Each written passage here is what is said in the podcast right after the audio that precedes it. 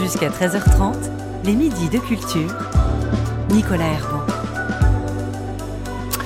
Place à la rencontre et à la conversation avec notre invité. Ce midi, il est réalisateur et il est de retour. Son parcours personnel et professionnel est fait d'exil, de voyages et de déplacements de la Mauritanie où il est né, au Mali où il a grandi en passant par l'URSS où il se forme en cinéma, à son arrivée en Europe et en France notamment où son long métrage Timbuktu sera consacré par pas moins de 7 Césars en 2015, dont celui du meilleur réalisateur. Près de 10 ans plus tard, dans son dernier film, Black Tea, on retrouve ces thématiques fétiches, l'exil, le départ, auquel il faut ajouter l'identité, les liens familiaux et la recherche du bonheur. Une fable qui nous montre aussi comment, selon notre invité, le monde a quelque peu changé. Black Tea, film en sélection officielle actuellement au Festival du film international de Berlin et qui sort en France mercredi prochain dans les salles. Abderrahman Sissakou, bonjour. Bonjour. Bienvenue dans les midis euh, de culture. Euh, Abderrahman Sissako, il y a toujours un détail, un lieu, une image qui est à l'origine de vos films. Quel a été le, déclencheur euh, pour ce dernier film, pour votre film Black Tea? Alors, il y a, je, peux dire qu'il y a eu deux déclenchements. Donc, qui semblent être le premier, je dirais, dans En attendant le bonheur et de mes films précédents où que j'ai tourné en 2001. Et il y a une petite scène euh, où il y a un Chinois qui dîne avec euh, une Africaine, donc euh, un rendez-vous amoureux. Hein. Et après, le Chinois chante une chanson. Et en 2000 déjà, des Chinois se trouvaient en Mauritanie, à Nouadhibou, pour faire des petites choses. Et donc ça, c'était euh, le l'envie, l'envie de, de, de, faire quelque chose où il y a la rencontre. Et après, le déclencheur véritable, c'est c'était en 2005 quand j'ai tourné mon film Bamako à Bamako. Et nous allions, mon équipe et moi, dîner dans un restaurant qui s'appelle la Colline Parfumée et qui est tenu par euh, un Malien et une Chinoise. Et la chinoise a fait venir sa famille, son oncle, la cuisine, euh, ses sœurs. Et, ce monde, cette petite Chine euh, est à Bamako. Et, et cette famille euh, m'a impressionné, et ce couple, hein, par le fait que la chinoise qui, sert, qui était la serveuse parlait bambara. Voilà. Donc j'ai vu dans cela un nouveau monde qui se dessine voilà, qui se dessine petit à petit, qui existe, qu'on ne voit toujours pas, surtout venant de l'Europe. L'Europe a une façon de voir, euh, et euh, non pas de fermer les yeux, mais euh, peut-être quelque part de se regarder soi-même. Donc il n'y a pas eu ça. Et pour moi, le cinéma, une histoire de rencontre comme ça, de presque de de, de géants, parce que l'Afrique est un continent géant et la Chine aussi. Et, et, voilà, raconter ça, euh, j'ai eu ce déclic, mais depuis 2006, euh, voilà, j'ai attendu. Vous avez mis, euh, pris le temps effectivement pour développer ce film et, et, cette histoire. On va écouter Abdirahman Sissako tout de suite la, la bande-annonce de Black Tea pour rentrer dans cette histoire que vous nous racontez.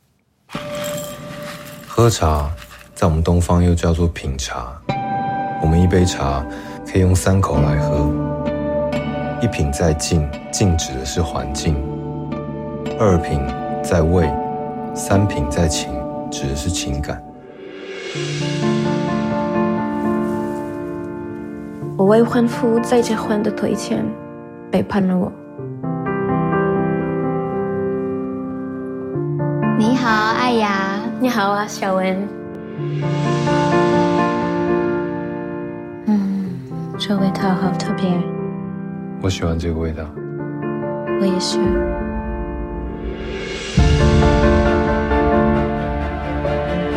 我从你的眼睛可以看得出来，有人在爱着你，那就让你很幸福。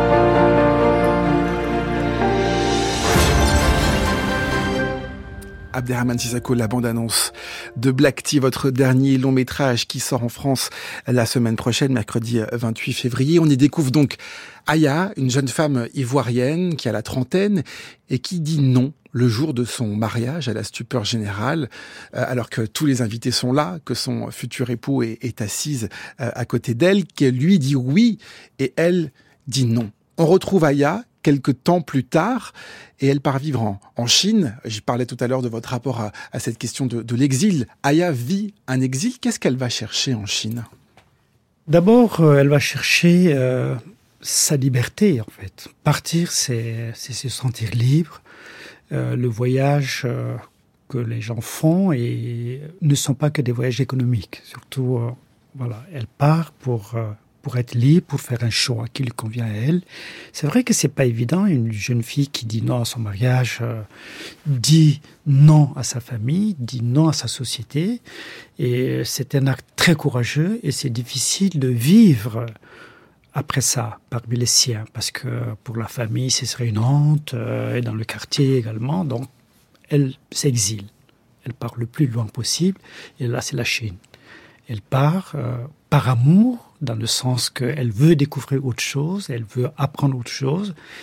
Et là, elle euh, s'installe et fait une rencontre. Elle rencontre euh, un, Chinois de 45 ans, il s'appelle Kai, il tient une boutique d'export du thé, donc, dans cette ville. Alors, on ne sait pas bien dans le film où est cette ville, quelle est cette ville, il n'y a pas de, de nom. En tout cas, au début du film, on est en Afrique. Ensuite, on bascule en Chine de manière très symbolique, puisqu'on va parler aussi de, de, l'image.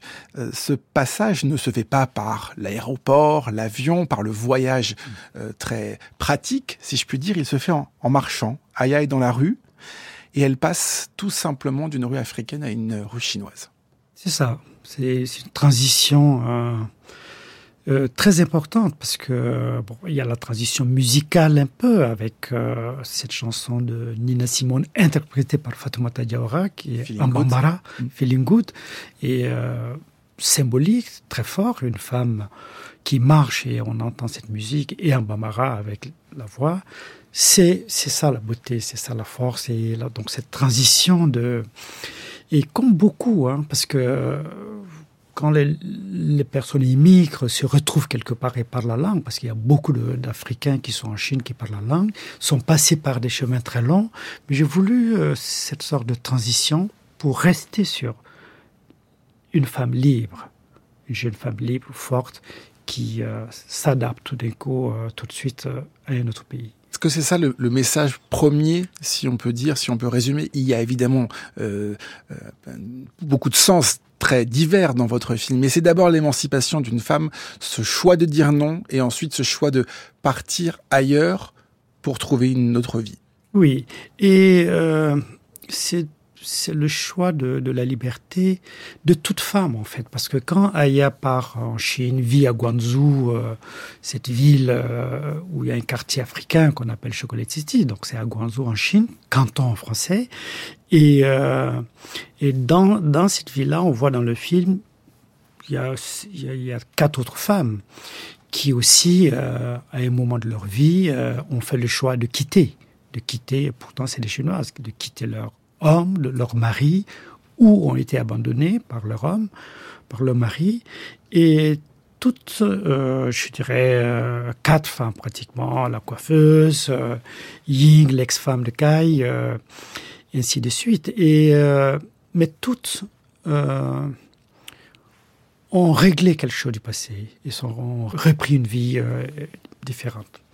Et, on voit d'ailleurs que cette acclimatation, euh, euh, Daya se fait très facilement. Elle parle parfaitement chinois. On ne sait pas d'ailleurs comment dans, votre film. Euh, elle a ses habitudes dans ce salon de coiffure africain dont vous parliez. Elle est très curieuse. Elle partage la culture. Il y a une forme de comment dire d'accueil. Vous voulez montrer aussi que la Chine est accueillante? Oui, Effectivement, c'est Nina Mello qui joue euh, Aya, qui est une fille exceptionnelle, extraordinaire, actrice, qui a dû euh, euh, apprendre les textes chinois Nina Melo ne parle pas du tout chinois. Elle ne parle pas du tout chinois. Pendant six mois, elle est d'un coach euh, à Paris. Elle a appris tout le texte euh, de façon très très fluide et ça c'est exceptionnel. Donc c'est une travailleuse. Euh. Et ça passe aussi par cette tradition Kai qui va initier Aya à la cérémonie du thé.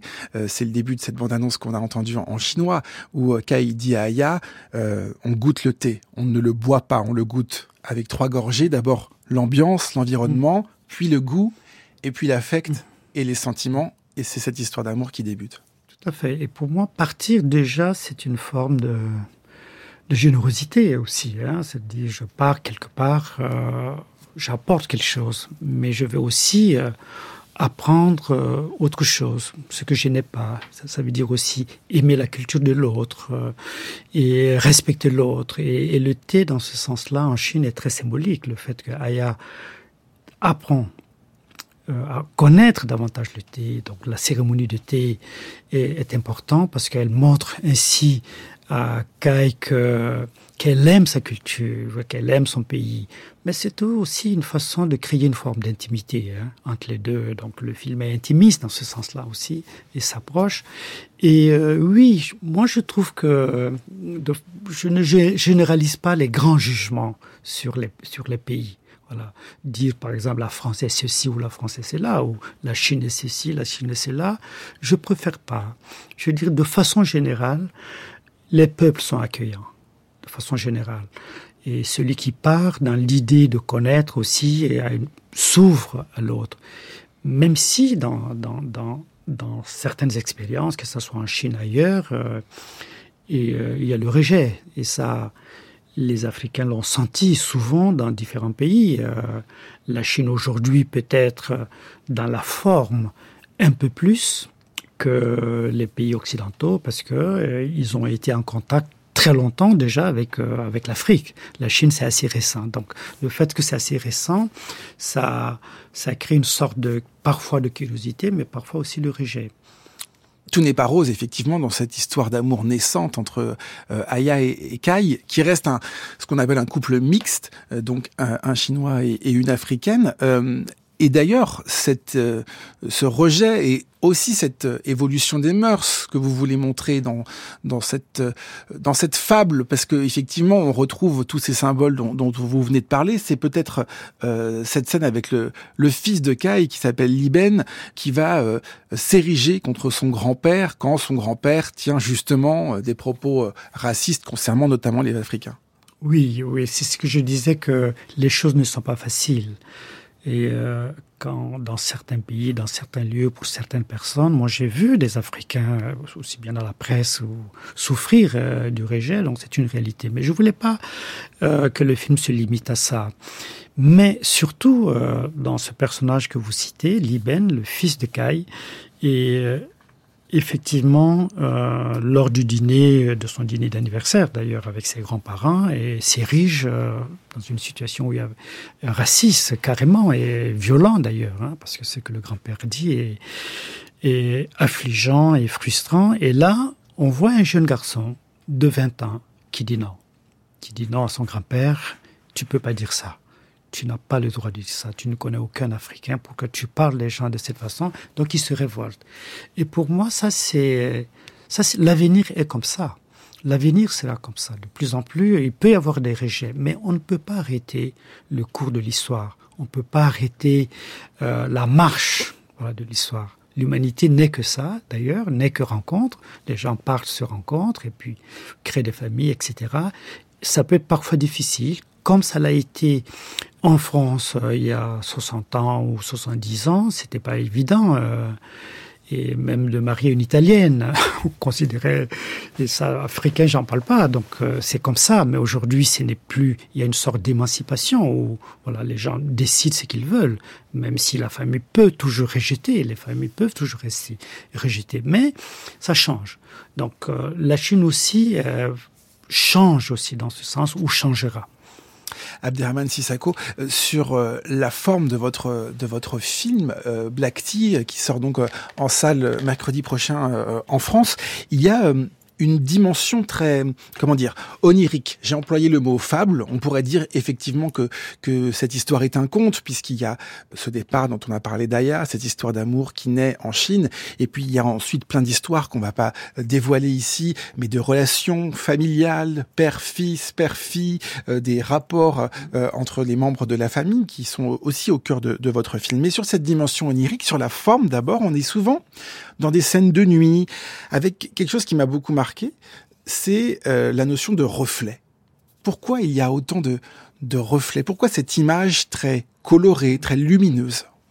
Alors c'est vrai, il y, a, il y a tout de suite. Hein, il y a eu d'emblée, c'était pas, euh, c'était pas comme ça au départ, dans le sens euh, le film se tournait jour et nuit, etc. Mais moi, j'ai fait le parti pris de le passer, de tourner toute la nuit, tout le film, excepté le voyage au Cap Vert ou, la plantation de thé. Mais sinon, euh, la nuit crée une intimité euh, les lumières créent une intimité. Euh, les intérieurs, la nuit, c'est une autre ambiance. Donc c'était important pour moi de faire un film, ce film intimiste.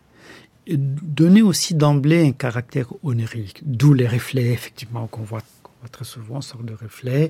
On est, on est quelque part, vous le dites bien d'ailleurs dès le départ, vous l'avez dit, on ne sait pas où on est, on est en Asie, mais on ne sait pas trop, et peu importe.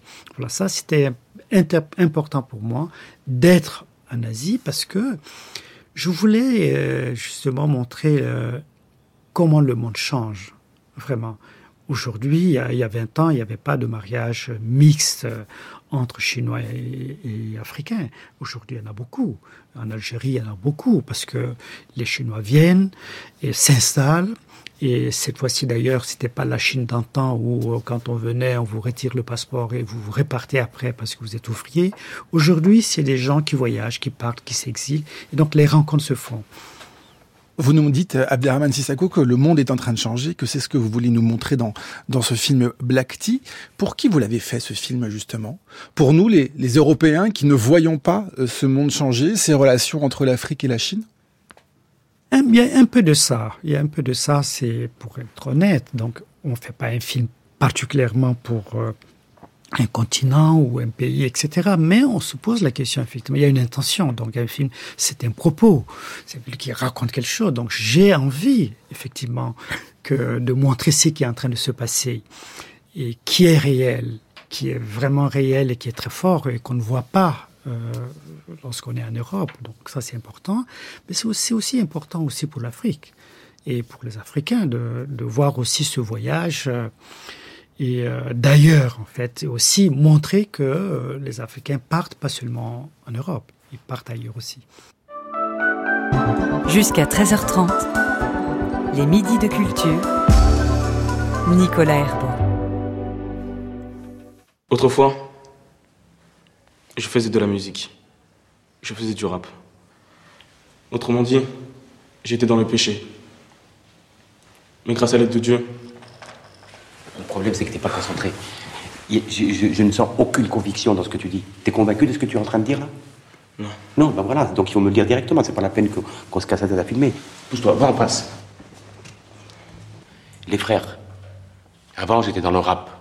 Aujourd'hui, alhamdoulilah, je suis sur la voie de Dieu la voix du djihad. Et blablabli, et blablabla. Tu vois, mon regard ne bouge pas. Il n'y a aucun geste parasite. Je suis convaincu de ce que je dis. Donc c'est comme ça que tu dois dire. Mais il n'y a pas de ça, ni de si. Il n'y a pas d'yoman, tu vois. On n'est plus, on plus dans là. On est dans, dans le din, mon frère. Allez, viens. Dans ce bas monde, tout est éphémère. Stop, stop. Qu'est-ce qui, c'est, quoi qui te, qui te, gêne dans ce bas monde? C'est quoi? De un, les Occidentaux. L'injustice, c'est l'injustice qui te déplaît. Injustice. Si, si, si, tu vois, les parents souffert, tac, tac, tac, t'as connu le haram, tu vois, l'alcool, tout ce que tu vois. Et là, aujourd'hui, ça y est, c'est fini, tu es plus là-dedans. Dans ce bas monde, Abderrahman Sissako, extrait de Timbuktu, film qui est sorti en 2014 et qui a reçu, je l'ai dit tout à l'heure en ouverture de l'émission, 7 euh, César en 2015 en France. Dans cet extrait, on entend euh, une scène particulière. C'est un, jeune rappeur repenti qui, qui peine à tenir ce discours euh, donc de islamistes extrémistes qui viennent d'envahir la ville de, de, Tombouctou et qui souhaitent y imposer la, la charia euh, par manque de, de, conviction, il est face à une caméra, il doit faire une forme de, de, de vidéo, de, de, propagande, ce qui nous amène à comment vous, fabriquez euh, ce cinéma, comment est-ce que vous choisissez vos, vos acteurs? Euh, là notamment, vous avez laissé une grande part à l'improvisation avec eux oui, oui, souvent. Hein bon, mais euh, on improvise dans un contexte réfléchi, bien sûr. Donc cette scène, elle était importante pour moi dans le sens que vous disiez, c'est quelqu'un qui qu'on endoctrine. C'est un jeune, il est rappeur, il n'a pas une grande maturité dans beaucoup de choses, donc c'est vraiment le candidat idéal pour l'amener vers quelque chose, mais il n'est pas convaincu. Donc je voulais montrer ça. Je voulais montrer que que les, ces jeunes djihadistes sont souvent des gens perdus, qu'il faut pas voir en eux et euh, une méchanceté innée, une violence. Non, que c'est, ce n'est pas que ça. De l'autre côté aussi, euh, ce texte raconte pourquoi aussi on va dans ce sens-là aussi, c'est-à-dire l'injustice qui frappe et euh, beaucoup de gens. Et dans l'injustice, donc qui crée la pauvreté, qui crée le rejet, et là on peut s'accrocher facilement à des idiots comme ça. Euh, vous dites que vous avez une sensibilité à, l'oral et que par exemple vos scénarios sont très brefs, qu'ils ne font que deux trois pages. Ça veut dire que euh, vous fonctionnez un petit peu au feeling, au, fur et à mesure des rencontres aussi avec les avec les acteurs. Ça veut dire que vous laissez une part euh, au hasard dans la façon aussi dont vous faites du cinéma, Abderrahman Sissako? Oui, mais il faut pas exagérer hein, ce côté laisser au hasard, improviser, bon, ça donne un côté un peu, euh, on fait facilement, on improvise, mais c'est beaucoup plus complexe que ça, parce que moi, je porte longtemps euh, les films que j'ai envie de faire. Euh, voilà, je réfléchis, je doute, et je trouve que ça doit être une des qualités pour celui qui veut faire des films, d'être capable de douter, de douter de soi et peut-être pas de son propos, mais de de douter la manière dont on veut faire ça. Et donc, je suis dans, dans, dans cette hésitation permanente, mais avec ma conviction profonde que c'est important de le faire et, comme ça. Et dans ça, une fois les choses sont dites, je m'intéresse à mes comédiens, à mes personnages, je m'intéresse à leur vie et je vois aussi leur évolution par rapport au film. Euh, voilà, quelle petite séquence je peux ajouter. Euh, pour, euh, pour aller soit dans un côté un peu euh, humoristique, des choses comme ça, oui, je le fais facilement parce que euh, au fur et à mesure, quand on tourne, on, on, fait un peu un montage dans sa tête hein, de ce que le film va être. Alors c'est amusant que vous parliez d'humour parce que effectivement j'ai résumé euh, Timbuktu, c'est euh, ce, cette ville de Tombouctou qui est euh, prise d'assaut par ce groupe d'islamistes qui veut imposer euh, la charia et qui veut donc soumettre à ses habitants, imposer ses devoirs de la religion et qui veulent notamment interdire le football, qui veulent interdire la musique, qui veulent interdire la liberté des femmes. Et il y a cette scène du match de foot sans ballon. Alors ça devient une forme de de résistance pour ces pour ces jeunes gens dans une situation qui qui devient totalement absurde euh, puisqu'on on les voit jouer au foot sans ballon de foot. Oui, comme vous le dites bien, euh, c'est un film qui a voulu parler effectivement de liberté et euh, de révolte consciente et aussi les peuples sont conscients et de ce qui leur arrive et sont capables et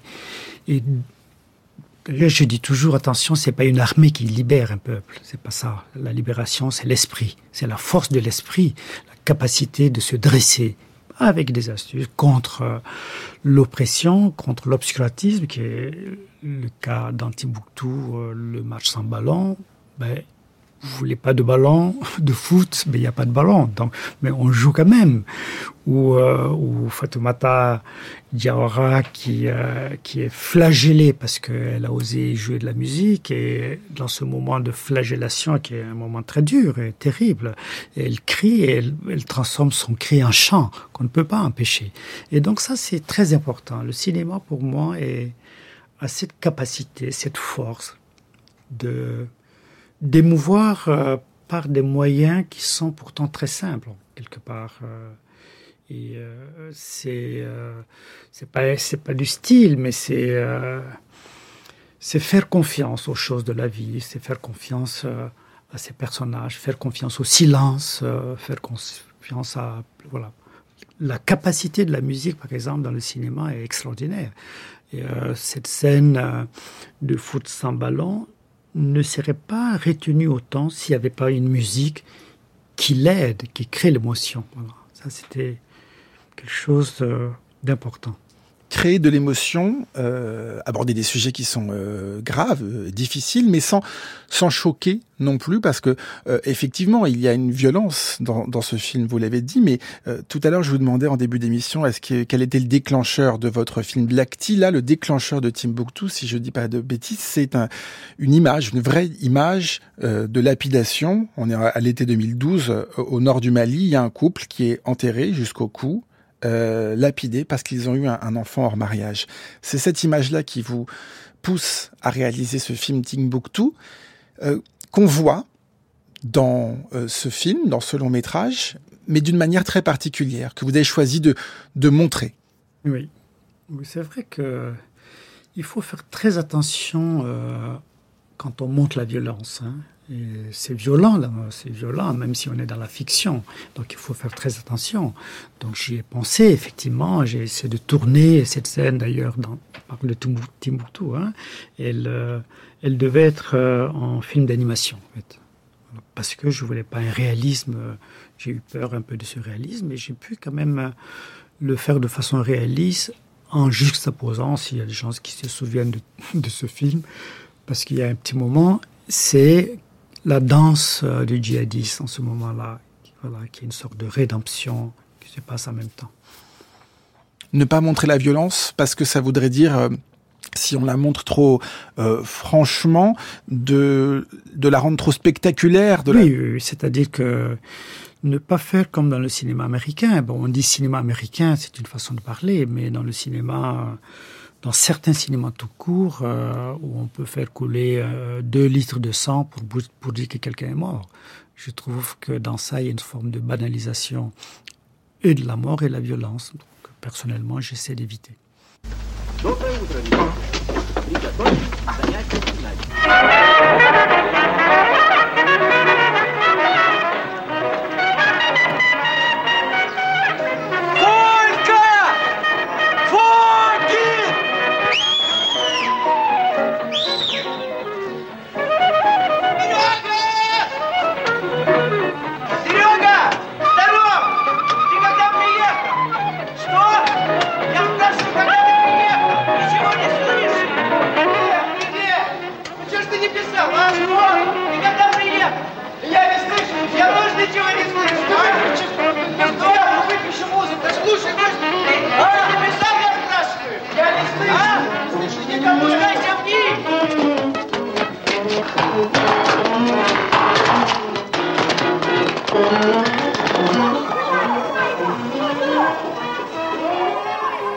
La langue russe dans cet extrait du film de Marlène Koutsiev en 1965. J'ai 20 ans, vous avez dit à, Abderrahman Sissako, qu'est-ce que c'est beau en écoutant cet extrait Oui, euh, Mniedva Satlet, ça veut dire j'ai 20 ans en, russe, c'est euh, un film de, de, mon maître en fait. Donc moi ça me touche beaucoup euh, qu'il y ait un tel extrait parce que c'est grâce à Marlène Koutsiev que je suis devenu cinéaste parce que j'ai fait le concours d'entrée, c'est lui qui m'a choisi. Il m'a surtout choisi, euh, et alors que j'étais pas, euh, j'avais rien de, visible qui pouvait convaincre une commission que que c'est le cinéma que je veux faire. J'étais voilà donc, mais il a senti des choses. Il a senti des choses en moi et il m'a posé des petites questions. Il m'a dit de lui raconter. Je l'avais écrit euh, c'était quoi mon dernier jour au pays? Et je me rappelle, euh, en décrivant mon dernier jour au pays, c'était un peu, euh, un peu comme mon film En attendant le bonheur, parce que j'ai raconté la vie d'un adolescent qui est assis dans sa chambre. En Mauritanie, les fenêtres sont à même le sol, très basses. Donc quand, quand on passe, c'est les pieds qu'on voit, on voit pas la, totalité de la personne. Et lui, il avait trouvé ce récit cinématographique. Voilà, alors que moi, je l'avais pas fait pour ça, je lui avais juste raconté. Donc, il m'a aidé à m'intéresser tout simplement dans la création artistique aux choses qui sont autour de moi. On est à Moscou, donc en, dans les années 1980, puisque vous allez euh, quitter la Mauritanie, en tout cas l'Afrique, parce que vous êtes né Abderrahman Sissako en Mauritanie, vous avez vécu euh, au Mali euh, également. Et au Mali, c'est là où justement vous, vous commencez à fréquenter le centre culturel euh, soviétique euh, à l'époque où vous êtes plongé dans cette en Mauritanie. En Mauritanie, où vous êtes plongé dans cette culture russe, si je puis dire, avec les, les plus grands auteurs russes. Qu'est-ce qui vous amène vers le cinéma euh, C'est votre demi-frère qui lui fait déjà du cinéma, qui vous, qui vous pousse à, à prendre cette voie-là? Euh, Alors, donc, quand j'ai quitté le Mali, mon enfance, Bamako et tout ça, j'ai rejoint ma maman qui était, qui avait quitté le Mali, qui vivait en Mauritanie et qui vivait aussi euh, de façon assez euh, simple. Hein. Voilà, elle louait une chambre dans un quartier populaire, donc j'étais avec elle et j'allais jouer euh, au tennis de table au centre culturel soviétique, qui était la seule tennis de table du pays pratiquement. Mais donc j'allais, je me, comme si je me défonçais à sortir à moi. Et Léonide, le directeur de ce centre, qui est, aussi euh, quelqu'un qui, se trouve euh, sur mon chemin, qui m'a beaucoup aidé, m'a fait rencontrer la littérature russe. Il m'a fait lire des livres, voilà, en français, mais bon, c'était des auteurs russes, Gorky et euh, Tolstoï, Dostoevsky surtout. C'était mes premiers livres, c'était Dostoevsky. Donc, je me suis plongé effectivement dans cet univers euh, de Russie, plus que de l'Union soviétique d'ailleurs, par la littérature. Et ça a été extrêmement important pour moi. Parce que ça vous a apporté quoi? Un regard sur le monde, une ouverture sur le monde? Oui, ça m'a appris surtout, euh, surtout Dostoevsky. Ça m'a, ça m'a vraiment appris sur euh, la souffrance en fait. Voilà, c'était quoi la souffrance, comment on pouvait décrire une souffrance, et ça m'a beaucoup appris ça. Mais avant tout ça, c'est vrai que le premier fils de, ma mère, euh, donc avait été arraché de façon assez violente par son père, hein, qui est parti euh, avec ce fils, euh, qui voulait pas, donc le père ne voulait pas rester en Mauritanie, il est retourné en Algérie avec son fils, donc mon frère, et, et ma mère a souffert longtemps. Et, toute notre vie, avec mes frères, sœurs, on a vécu avec l'évocation quasi quotidienne de shérif. Voilà, shérif, shérif, mon fils, shérif, euh, voilà, shérif est parti, il avait 4, 4 ans. Lui faisait du cinéma? Oui. Et donc c'est peut-être aussi pour, euh, en quelque sorte, euh, rassurer votre mère que ou, ou la, la, consoler que vous vous êtes mis à faire du cinéma? Non, oui, on peut dire ça parce que quand elle, ré, elle retrouve son fils 25 ans après, donc il avait 25 ans, et euh, elle apprend que Shérif fait du cinéma. Et euh, donc Shérif retourne quand même en Algérie, donc elle le perd de nouveau et elle commence à dire voilà, j'ai revu Shérif, il y avait des photos, et puis maintenant il fait, des études de cinéma. Donc j'ai voulu effectivement, bien sûr, être ce fils euh, qu'elle n'a pas eu avec elle. Et donc, euh, voilà, par amour, je dirais, pour ma mère, j'ai décidé d'être, voilà, ce fils, ce cinéaste, voilà, ce fils cinéaste qu'elle n'a pas avec elle. Oui. À l'époque, il y a des liens très forts entre la Mauritanie et l'URSS pas, c'est pas la Mauritanie en particulier, non, pas vraiment. Bon, des pays comme euh, le Mali, le Congo, euh, ils avaient beaucoup plus de relations, mais la Mauritanie était euh, toujours dans un moment de construction. Où il fallait des techniciens, des médecins, et beaucoup sont partis effectivement en Union soviétique étudier. Et euh, moi, j'ai pu bénéficier de ce qu'on appelle la bourse de l'amitié des peuples. Et c'était très beau ça et donc je suis parti euh, parce que l'État euh, n'accordait pas de bourse pour, pour le cinéma. Vous arrivez à Moscou et vous dites je ne connaissais rien ni à l'art, ni à la peinture, ni au cinéma. Vous n'aviez pas de vue particulièrement ou un amour particulier pour les films. Oui. Non, en fait, la réalité c'est quoi là? La réalité c'est que la culture est définie euh, par d'autres en fait. Voilà, c'est-à-dire que la connaissance euh, pour, euh, pour, quand on est en Europe, euh, il faut connaître la musique classique, il faut connaître qui est Chopin, qui est Bach, qui est voilà, et la peinture aussi. Il y a des repères comme ça, donc il faut connaître et avoir ce, ce bagage intellectuel, culturel qui définit. Et, et, donc, il y a euh, des millions de gens qui sont pas dans cette culture et qui ont une éducation, qui ont des références aussi. Et euh, même la peinture, euh, moi j'ai toujours dit, euh, quand on grandit en Afrique dans une cour, euh, que dès le matin on sèche euh, le linge multicolore et que tout d'un coup ce linge disparaît pour mettre d'autres linges et que voilà, c'est comme si c'est comme aller dans une galerie en fait et que l'enfant intègre ces choses-là et qu'on a tous quelque chose, quelle que soit l'école qu'on fait ou qu'on ne fait pas, on a tous tous quelque chose. Et ça, c'est, ça a été, mais mon acceptation quand même, euh, dans cette école, sans connaître, sans savoir, entre a été vraiment l'ouverture. Et grâce à Marlène Khoutsiev dans cet institut donc euh, très reconnu en, URSS à Moscou à l'époque qui s'appelle euh, Vidjik. Euh, Qu'est-ce qu'on y apprend dans, dans cet institut? Est-ce qu'on y apprend euh, comment faire des films ou est-ce qu'on y apprend, euh, euh, je sais pas, à raconter ce qu'est l'URSS non, non, non. Ce qu'on apprend, c'est d'abord c'est un institut très académique. Hein, c'est quand on est assidu, on regarde pendant cinq ans tous les jours un film. Donc quand on regarde tous les jours un film, on, en voit 200 par an, ainsi de suite. Donc ça c'est, mais ce sont des films choisis dans chaque matière. Donc c'est des chefs-d'œuvre et euh, du patrimoine mondial du cinéma qu'on voit. On est confronté à ça avec des analyses. Donc ça c'est très important. On est confronté aussi à la fabrication aussi du film.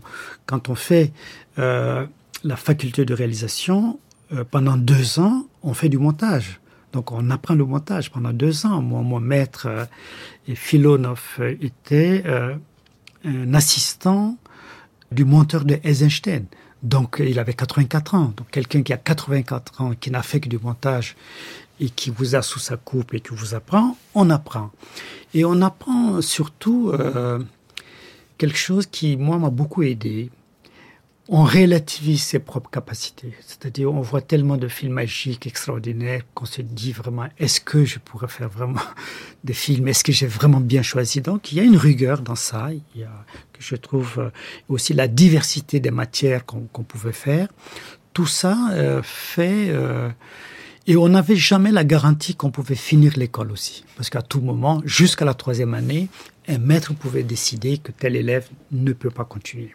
En tout cas, votre maître, euh, à vous, Koutsiev, vous a emmené euh, jusqu'au cinéma, jusqu'au plus grand euh, festival aussi. On a parlé des Césars avec Timbuktu et votre film Black Tea, lui, est actuellement en sélection officielle au Festival international du film de Berlin. On connaîtra compétition, oui. en compétition et le palmarès sera connu ce week-end. Black Tea qui sort en salle donc mercredi prochain, le 28 février. Merci beaucoup, Abderrahman Sissako, d'être venu dans les Midis de Culture. Merci. On va terminer cette émission en musique. Vous l'avez dit, c'est important, la musique. Nous avons sélectionné deux chansons, l'une en référence à Timbuktu, l'autre en référence à Bamako. Laquelle souhaitez-vous écouter?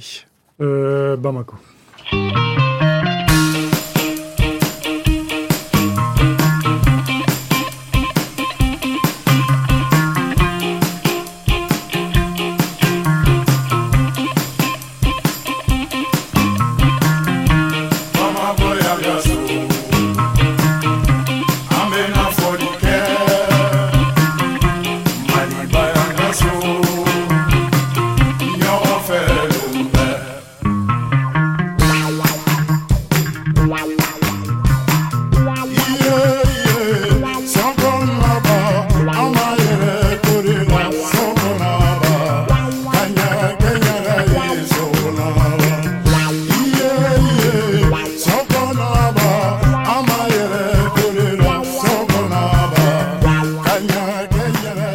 Donc chanté par BKO. Merci beaucoup Abderrahman Sissako d'être venu dans les midis de culture. Une émission préparée comme tous les jours par Aïssa Wendoy, Anaïs Isbert, Cyril Marchand, Zora Vignier, Laura Dutèche-Pérez et Manon de la Selle. L'émission est réalisée par Nicolas Berger et à la prise de son ce midi, c'est Jean-Guy Limège. À demain.